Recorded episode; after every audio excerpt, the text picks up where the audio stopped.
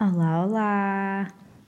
Pois é, daqui fala a vossa amiga Bárbara Seixas e hoje é o primeiro episódio do Mas ainda tens dúvidas?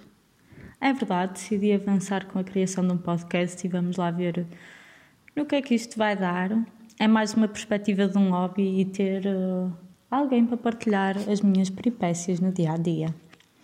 Assim, um breve resumo sobre mim e sobre a minha vida para quem já me conhece. Sou a Bá, para quem não me conhece, sou a Bá. Tenho 23 anos, nascida e criada em Vila Nova de Gaia. Pois é, uh, recentemente mudei-me para a Leiria, pronto, e estou aqui a trabalhar. Isto é tudo que vocês precisam de saber sobre a minha vida e, na realidade, não precisavam de saber porque não afeta em nada a vossa felicidade. Mas então estamos aqui hoje reunidos para falar de quê? Ora bem, uh, questões que vou falar. Namorado falciano, perder as chaves e trânsito. Namorado falciano, primeiro ponto. Primeira rúbrica, digamos assim. Eu estou num relacionamento há cerca de mais ou menos de um ano. O nome dele é. Não sei se devo partilhar o nome dele, mas. Chamemos-lhe namorado por enquanto, enquanto ainda não decido. E então, nós, isto na altura do carnaval, fevereiro, pré-Covid, ainda deu para aproveitar esse fevereiro, ótimo, fiz. E eu e ele fomos para o Carnaval do Ovar com mais um grupo de amigos. Muito bem, até aqui, ok, como toda a gente, estávamos a beber no comboio, muito fixe, ué, palavras para aqui, palavras para acolá. E o que é que acontece? No meio da confusão, eu e o meu namorado perdemos-nos do resto dos nossos amigos. Ficamos só nós dois durante a maior parte do tempo. Mas pronto, isso não impediu que a noite fosse divertida, porque foi. Mas o que é que aconteceu? eu bebi muito, bebi mesmo muito, muito, muito, muito, muito. Pronto, então a partir de certa altura, já a meio da noite, eu dá-me grande vontade de vomitar.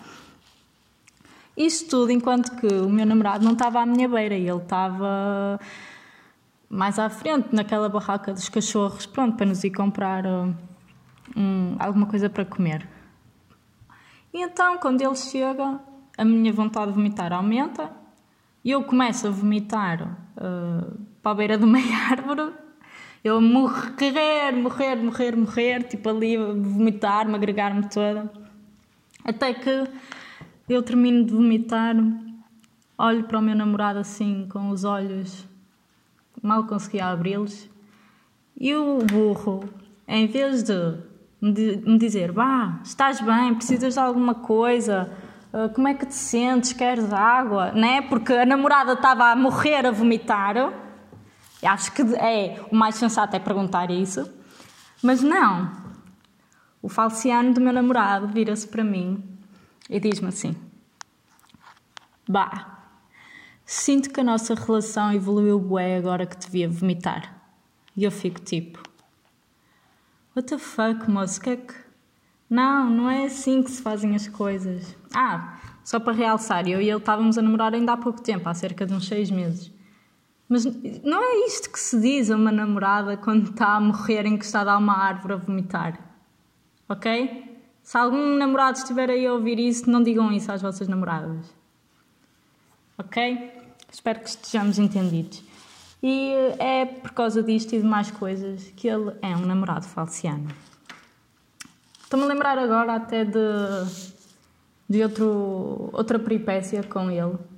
Isto como prova de que ele é mesmo falciano e que não é só uma história que eu me lembrei. O que é que acontece? O meu namorado tem uma sobrinha de.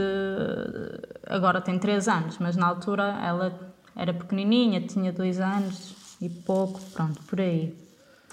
E uh, pronto, numa dessas alturas eu fui para casa da irmã dele, estávamos lá todos e pronto, a menina ainda usava fralda, claro, era muito pequenina.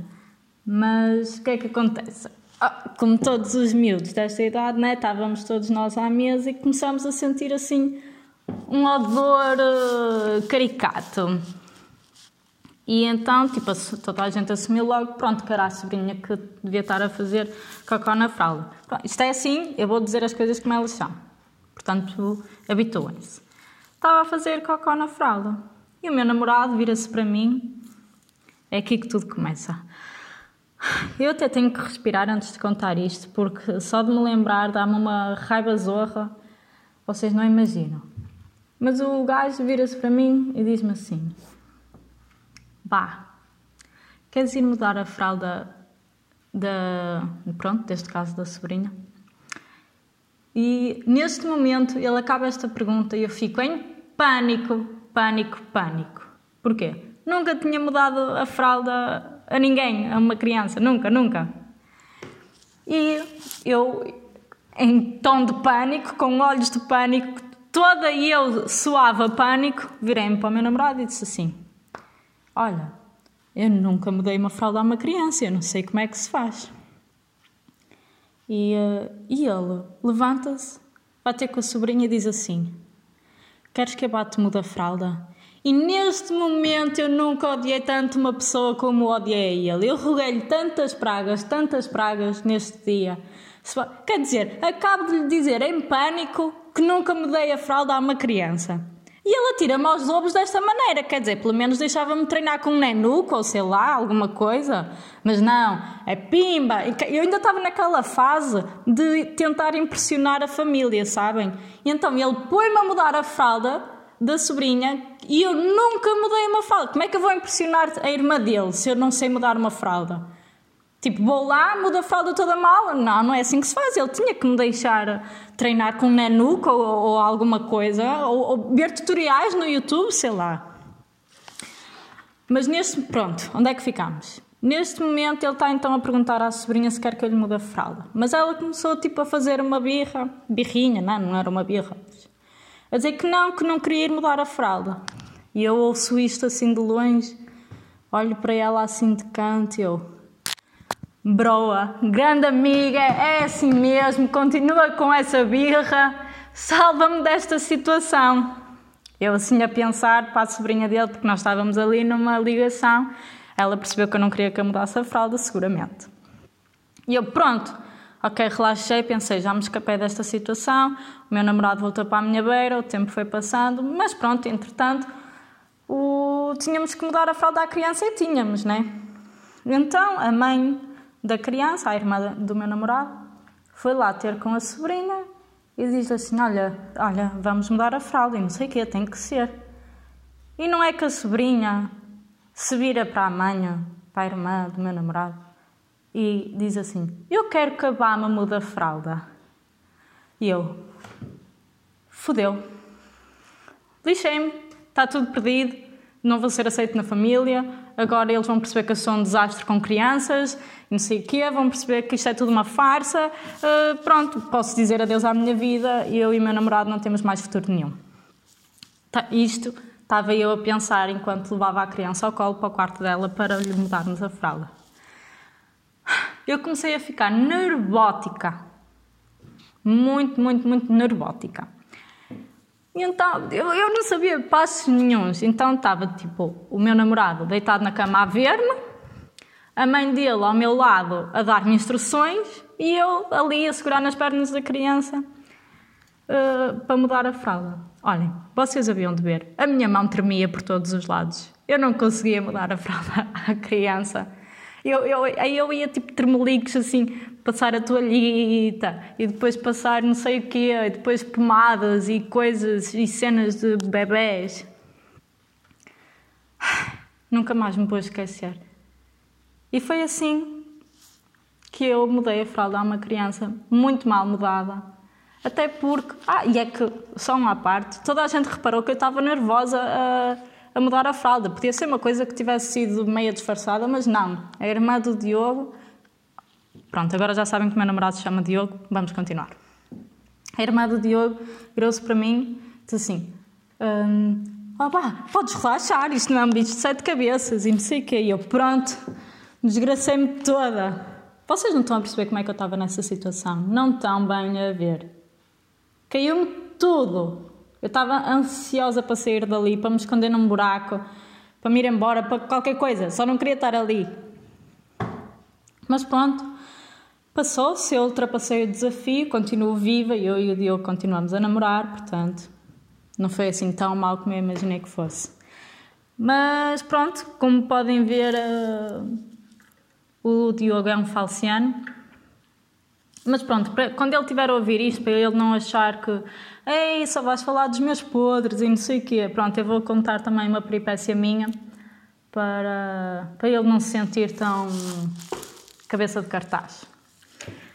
Digam-me se, se as vossas namoradas estão assim, também são assim sobre isto que eu vou contar. Porque eu não posso ser a única pessoa que faz isto. Eu não posso ser.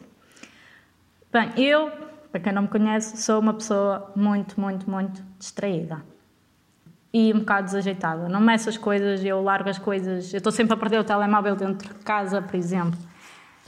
E coisas desse estilo. Então o que é que acontece? Eu e o Diogo estávamos a preparar uh, para arrancar, para irmos para o Porto no fim de semana, passar o, passar o fim de semana, né? E uh, era eu que ia conduzir. Pronto, eu levava a chave do carro na mão, abri a porta do carro, sentei-me e. Ai, desculpem, mas neste momento o meu chefe acabou de me mandar uma mensagem uh, e eu distraí-me. Mas eu não vou ler agora porque estou no meu período de almoço, então respondo depois. Uh, onde é que eu ia? Ah, bolas para o meu chefe. Ah, já sei. Então, estava a entrar no carro, abri a porta do carro com a chave, eu ia a conduzir de repente sento-me para dar à chave, né, na ignição, para arrancar, e a chave perdeu-se. Tipo, onde é que estava a chave? Eu virar-me para o Diogo, Diogo, dá cá a chave, porque ele às vezes tem mania de me esconder as coisas. Dá cá a chave, não sei o quê. Onde é que está a chave? Olha, nós procuramos a chave durante, no mínimo, umas, uns bons 30 minutos. Mas ali, nós já estávamos a ficar desesperados pela chave. Tipo, nós os dois, ao frio, no carro. Tipo, como é que uma chave conseguia desaparecer assim? Não estava lá debaixo dos tapetes, atrás do banco, eh, lá nas ranhuras do banco, no... não estava lá nenhum, nas portas também não estava. Olha, eu comecei a achar que isto era coisa do diabo, porque não há outra explicação, quer dizer. Mas ainda tens dúvidas? Ah, repararam a ligação com o nome do podcast? Mas pronto, a chave não estava em lado nenhum. Isto era coisa do capeta. Até que. Não, mas calma, antes de eu chegar ao fim da história. Eu tinha um casaco vestido e não sei o que, que eu tirei porque eu não gosto de conduzir de casaco. E eu pensei, posso ter metido a chave no bolso do casaco. Então fui verificar o, bolso, os bolsos do casaco, não estava lá a chave. Passado um bocado, continuamos a revirar o carro todo e fui verificar outra vez uh, uh, o casaco. Também não estava lá. Fogo, eu já vi duas vezes, caguei no casaco, não vou ver mais, já sei que não lá está. Pronto, mas nessa altura nós já estávamos tão desesperados. Nós até abrimos o capô, tipo, como é que uma chave ia para dentro do capô? Não, é? não ia. Mas pronto, o desespero era tanto para vocês terem uma noção. E uh, até que o Diogo estava a começar a ficar tipo passado, como é que isto estava a acontecer? Tipo, a chave perde-se assim? Não e uh, eu fui ver outra vez uh, o casaco. E não é que a porcaria da chave do carro estava no bolso do casaco, que eu vi duas vezes. Eu não sei como é que isto. Isto não pode ser. Isto foi como eu disse há bocado. Isto é coisa do diabo. Eu fui ver o casaco duas vezes, não estava lá chave nenhuma. E de repente aparece lá a chave do carro. Isto é gozar com a minha fronha, digam lá. Só pode. Enfim.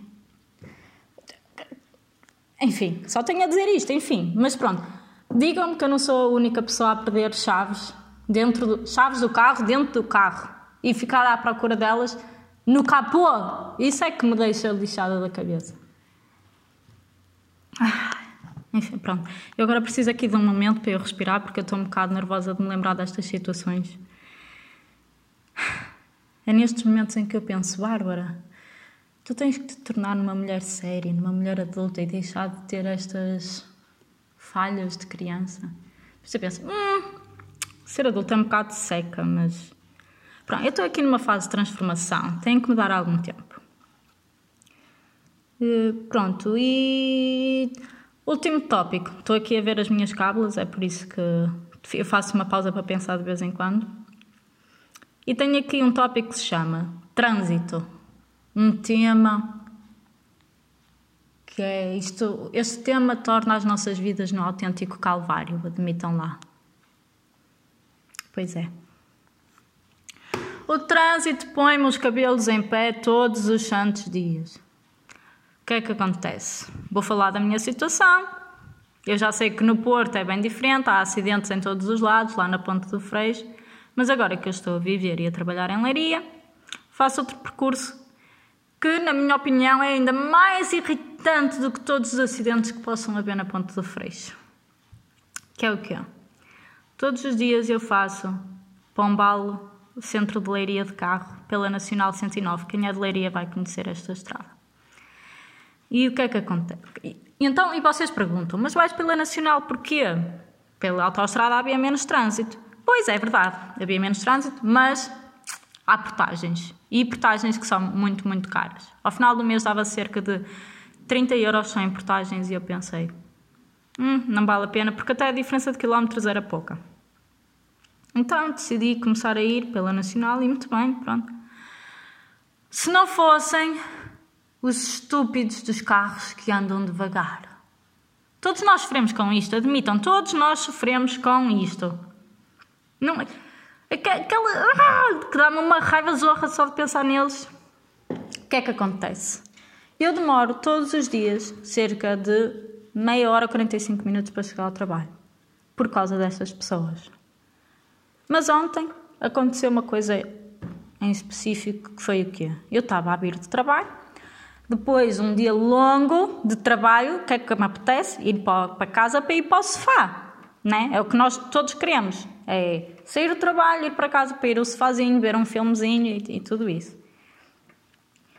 E não é que pela Nacional de 109 estávamos numa zona em que se podia andar a 90 km hora e o puto do carro estava a conduzir a 40 km hora. 40, onde se pode andar a 90 km hora, o homem ia ali devagar, para mais de, lento que uma lesma. Até me irrito. E eu.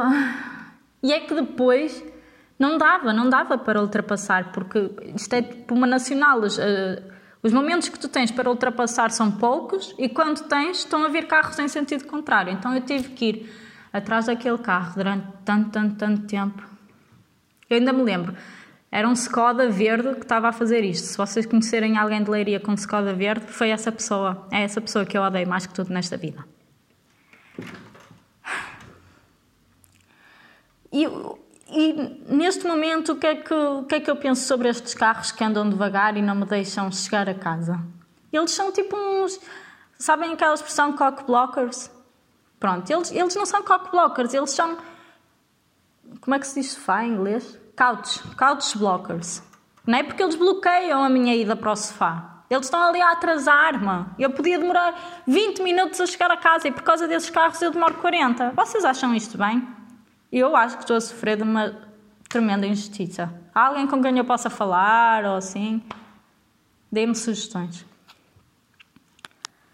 Uh, pronto, amigos, e por agora acho que não tenho mais nenhum assunto para falar convosco. Espero que tenham gostado e até uma próxima. Tchau, tchau!